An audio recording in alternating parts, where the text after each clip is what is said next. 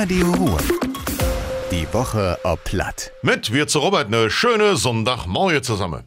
Die Gemeinde Langerweh kriegt ihre erste Freifläche Photovoltaikanlage. Die soll für rund 1,6 Millionen Euro unten im Gelände am Fußhof in Jüngersdorf entstanden. Mit rund 3000 Solarmodule ausgestattet wird sie rechnerisch in Zukunft rund 370 Haushalte mit Strom aus wiederverwertbarer Energie versorgen können. Mit dem Bau der Anlage geht es nächstes Jahr los. In Hürtschewald regiert ein neuer Mann. Bürgermeister Stefan Kahnen hat diese Woche sein Amt angetreten. Für die Gemeinde hat er sich in den nächsten Jahren viel genommen. Vor allem, was das Lebengeld und die Finanzen angeht. Kranen ist Nachfolger von Andreas Klaassen. Der ist noch ein paar Jahre abgewählt wurde. Bei der Bürgermeister Neuwahl im August hat Kranen mehr als 67 Prozent aller abgeworfenen Stimmen geholt.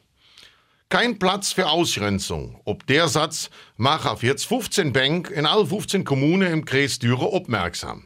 Sie sind Teil vom Landesprogramm NRW Weltoffen, das vom Dürener Bündnis gegen Rechtsextremismus, Rassismus und Gewalt unterstützt wird.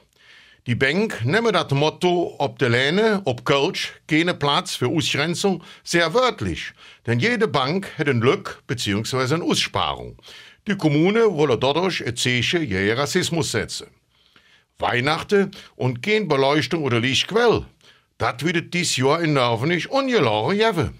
Die Gemeinde hat sich dazu entschieden, die fünf kommunale Leuchtelemente während der Energiekrise nicht abzuhängen und einzuschalten. Dadurch kann sie mehr als 941 Kilowattstunden Strom und damit fast 245 Euro des Jahr einsparen. Die Gemeinde hat einfach der Ortsvorsteher freigestellt, ob sie in der einzelnen Dörper Weihnachtsbäume mit Lichterkett als Ersatz aufstellen.